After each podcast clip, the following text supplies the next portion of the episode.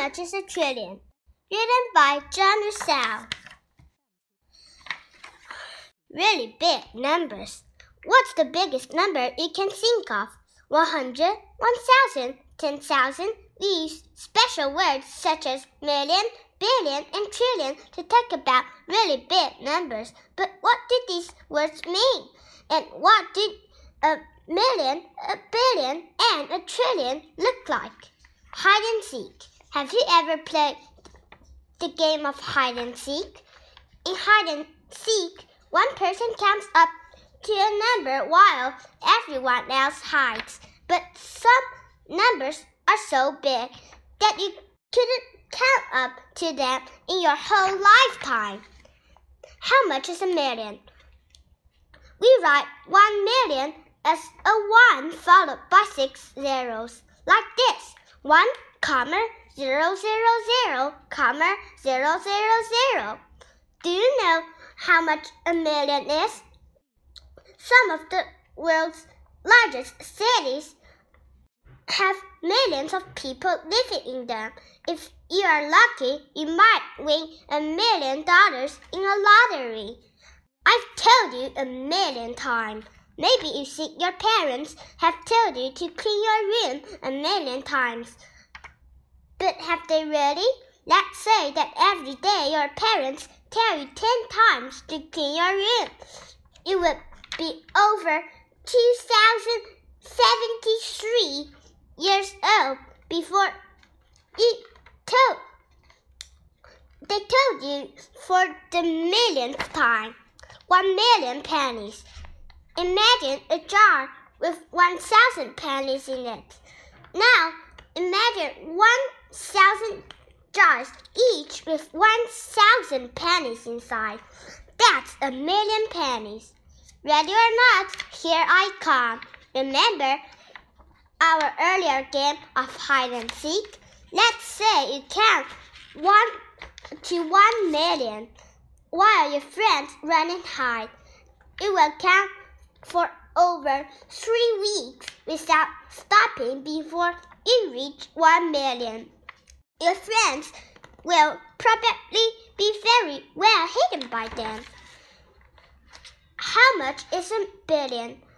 We write 1 billion as a 1 followed by 9 zeros, like this 1, comma, 0, 0, 0, comma, 0, 0, 0, comma, 0, 0, 0.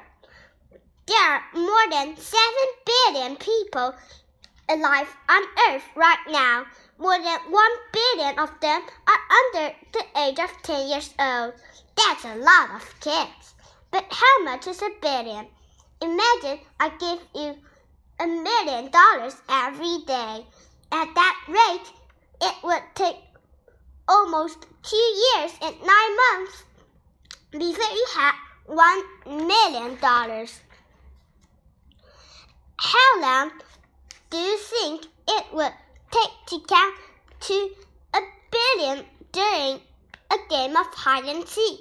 If you counted that high, your game would last about 100 years. And that's if you didn't stop to sleep, eat, drink, or do anything else while you counted. A billion pennies. Remember the jar of 1,000 pennies? Imagine a stacking. Imagine stacking 1 billion pennies up in the shape of a block. The block would be about the size of five school buses. How much is a trillion? A billion is a big number, but a trillion is much larger.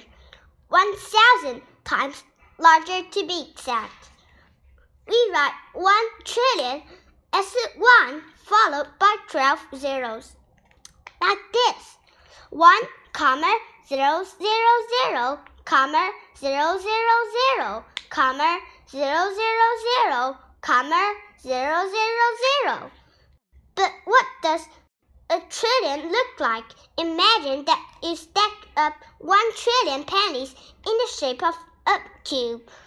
Each side of the cube would be almost as long as a football field. Big numbers are useful. People who work in science, businesses, and government often use big numbers in their work. A scientist might use big numbers to measure the distance from Earth to the Sun. A business person might use them to count how many products a company had sold. A city planner might use them to decide how many schools a city with millions of people needs. Conclusion Knowing about millions, billions, and trillions can help us understand our world and our universe. So don't be afraid of really big numbers and the words we use for them. Big numbers have a million uses.